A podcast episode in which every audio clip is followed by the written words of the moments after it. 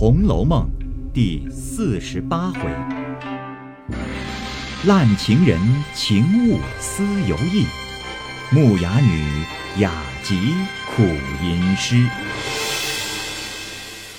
上半部分。且说，薛蟠听见如此说了，气方渐平。三五日后，疼痛虽愈，伤痕未平，只装病在家，窥见亲友。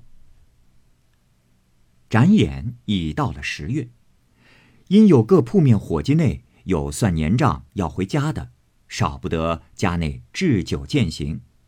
内有一个张德辉，年过六十，自幼在薛家当铺内揽总，家内也有二三千金的过活。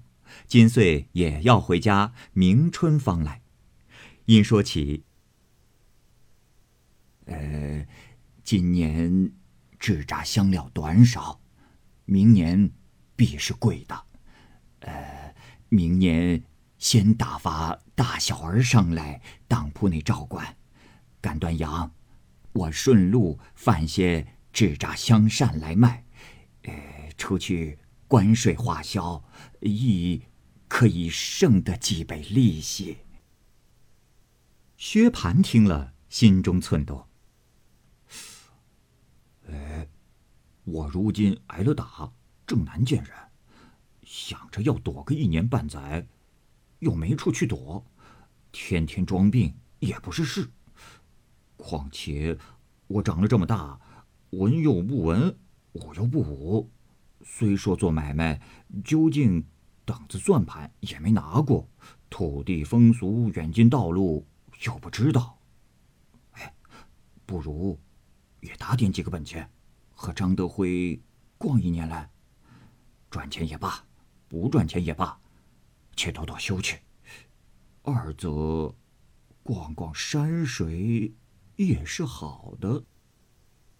内心主意已定。至酒席散后，便和张德辉说之，命他等一二日，一同前往。晚间，薛蟠告诉了他母亲，薛姨妈听了，虽是欢喜，但又恐他在外生事，花了本钱，倒是莫事，因此不命他去，只说：“唉，你好歹守着我，我还能放心些，况且……”也不用做这些买卖，也不等这几百银子来用。你在家里安分守己的，就强似这几百银子了。薛蟠主意已定，哪里肯依，只说：“这，哼，天天又说我不知世事，这个也不知，那个也不学。如今我发狠把那些没要紧的都断了，如今要成人立事。”学习着做买卖，又不准我了，叫我怎么样呢？我又不是个丫头，把我关在家里，何日是个了日？况且那张德辉又是个年高有德的，咱们和他世交，我同他去，怎么得有揣错？我就一时半刻有不好的去处，他自然说我劝我，就是东西贵贱行情，他是知道的，自然色色问他何等顺利。倒不叫我去，哼！过两日我不告诉家里，私自打点了一走，明年发了财回家，那时才知道我呢。说毕，赌气睡觉去了。薛姨妈听他如此说，因和宝钗商议。宝钗笑道：“哥哥果然要经历正经事，正是好的了。只是……”他在家时说着好听，到了外头旧病复犯，越发难拘束他了。但也愁不得许多。他若是真改了，是他一生的福；若不改，妈也不能又有别的法子。一半尽人力，一半听天命罢了。唉，这么大人了。若只管怕他不知世路，出不得门，干不得事，今年关在家里，明年还是这个样儿。他既说的名正言顺，妈就打量着丢了八百一千银子，竟交与他试一试。横竖有伙计们帮着，也未必好意思哄骗他的。二则，他出去了，左右没有助兴的人，又没了倚仗的人，到了外头，谁还怕谁？有了的吃，没了的饿着，举眼无靠。他见这样，只怕比在家里省了事，也未可知。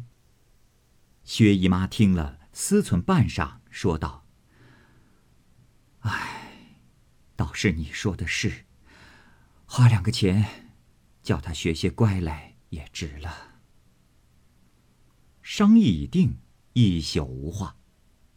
至次日，薛姨妈命人请了张德辉来，在书房中命薛蟠款待酒饭，自己在后廊下隔着窗子向里千言万语嘱托张德辉照管薛蟠。张德辉满口应承，吃过饭告辞，又回说十四日是上好的出行日期，大师兄即刻打点好行李，雇下骡子，十四日一早就长行了。薛蟠喜之不尽，将此话告诉了薛姨妈。薛姨妈便和宝钗、香菱并两个年老的嬷嬷，连日打点行装，派下薛蟠之乳父老苍头一名，当年安氏旧仆二名，外有薛蟠随身常使小厮二人，主仆一共六人，雇了三辆大车，单拉行李使物，又雇了四个长行骡子。薛蟠自骑一匹家内养的铁青大走骡，外备一匹坐马。诸事完毕，薛姨妈、宝钗等连夜劝诫之言，自不必备说。至十三日，薛蟠先去辞了他舅舅，然后过来辞了贾宅诸人。贾珍等未免又有践行之说，也不必细述。至十四日一早，薛姨妈、宝钗等。直同薛蟠出了仪门，母女两个四只泪眼看他去了，方回来。薛姨妈上京带来的家人不过四五房，并两三个老嬷嬷、小丫头，今跟了薛蟠一去，外面只剩了一两个男子，因此薛姨妈即日到书房，将一应陈设玩器并帘幔等物进行搬了进来收住。命那两个跟去的男子之妻一并也进来睡觉，又命香菱将他屋里也收拾严谨，说：“哦，将门锁了，晚上和我睡去。”宝钗道：“啊，妈既有这些人作伴，不如叫林姐姐和我作伴去。我们园里又空，夜长了，我每夜做活。”越多一个人，岂不越好？薛姨妈听了，笑道：“哎呦，正是我忘了，原该叫他同你去才是。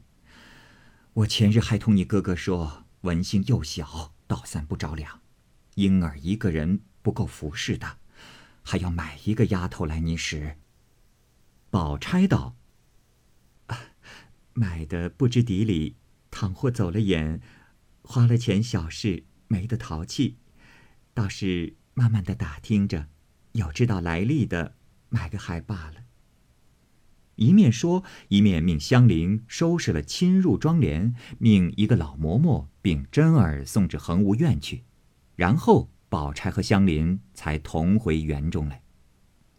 香菱道：“我原要和奶奶说的，大爷去了，我和姑娘作伴去。”又恐怕奶奶多心，说我贪着园里来玩，谁知你竟说了。宝钗笑道：“ 我知道你心里羡慕这园子，不是一日两日了，只是没个空，就每日来一趟，慌慌张张的也没趣儿，所以趁着机会，月性住上一年，我也多个作伴的，你也碎了心。”香菱笑道：“啊，好姑娘，趁着这个功夫，你教我作诗吧。”宝钗笑道：“嗯，我说你得陇望蜀呢，我劝你今儿头一日进来，先出园东角门，从老太太起，各处各人你都瞧瞧，问候一声，也不必特意告诉他们说搬进园来。若有提起因由，你只带口说我带了你进来作伴儿就完了。回来进了园，再到各处姑娘房里走走。香菱应着，才要走时，只见平儿忙忙的走来，香菱忙问了好，平儿只得陪笑相问。宝钗因向平儿笑道：“啊，我今儿带了他来作伴儿，正要回你们奶奶一声。”平儿笑道：“哎呦，姑娘说的哪里话，我竟没话答言了。”宝钗道：“这是正理，店房也有个主人，庙里也有个住持，虽不是大事，到底告诉一声。”便是园里做更上夜的人知道了，添了他两个，也好关门候户的了。啊，你回去告诉一声吧，我不打发人去了。平儿答应着，又向香菱笑道：“哎，你既来了，也不拜一拜街坊邻舍去？”宝钗笑道：“啊，我正叫他去呢。”平儿道。啊你且不必往我们家去，二爷病了，在家里呢。香菱答应着去了，先从贾母出来，不在话下。且说，平儿见香菱去了，便拉宝钗忙说道：“哎，姑娘可听见我们的新闻了？”宝钗道：“嗯，我没听见新闻。”因连日打发我哥哥出门，所以你们这里的事一概不知道，连姊妹们这两日也没见。平儿笑道：“啊，老爷把二爷打了个动不得，难道姑娘就没听见？”宝钗道：“哦，早起恍惚听见了一句，也信不真。我也正要瞧你们奶奶去呢。”不想你来了，哎，又是为了什么打他？平儿咬牙骂道：“哼，都是那贾雨村，什么封村？半路途中哪里来的饿不死的野杂种？忍了不到十年，生了多少事来？今年春天，老爷不知在哪个地方看见了几把旧扇子，回家看，家里所有收着的这些好扇子都不中用了。”立刻叫人各处搜求，谁知就有一个不知死的冤家，浑号世人叫他做石呆子，穷的连饭也没得吃，偏他家就有二十把旧扇子，死也不肯拿出大门来。二爷好容易烦了多少情，见了这个人，说之再三，把二爷请到他家里坐着，拿出这扇子略瞧了一瞧。据二爷说，原是不能再有的，全是香妃、宗竹、麋鹿、玉竹的，皆是古人写画真迹。因来告诉了老爷，老爷便叫买他的，要多少银子给他多少。偏那石呆子说：“我饿死冻死，一千两银子一把，我也不卖。”老爷没法子，天天骂二爷没能为，已经许了他五百两。先兑银子，后拿扇子，他只是不卖，只说要扇子先要我的命。哎，姑娘想想，这有什么法子？谁知雨村那没天理的听见了，便设了个法子，讹他拖欠了官银，拿他到衙门里去，说所欠官银变卖家产赔补，把这扇子抄了来，做了官价送了来。那石呆子如今不知是死是活，老爷拿着扇子问着二爷说：“人家怎么弄来了？”二爷只说了一句：“为这点子小事，弄得人坑家败业，也不算什么能为。”老爷听了就生气了，说着二爷拿话堵老爷，因此这是第一件大的。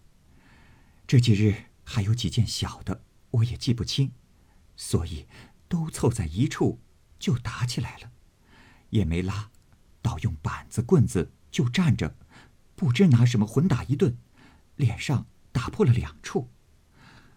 哦，我们听见姨太太这里有一种丸药上棒疮的，姑娘，快寻一碗给我。宝钗听了，忙命婴儿去要了一碗来与平儿。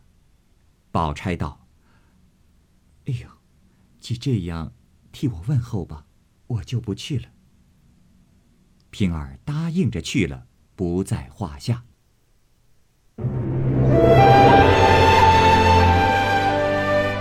好，各位听友，由于时间的关系，我们这期节目就先播到这儿。欲知后文详情，欢迎您关注蚂蚁晒尔，并订阅我播讲的《红楼梦》。另外，还有更多精彩的系列故事也在其中，欢迎您关注收听。如果您有什么样的意见或者建议，可以通过下方的留言方式及私信的方式告诉我，我会在第一时间回复您。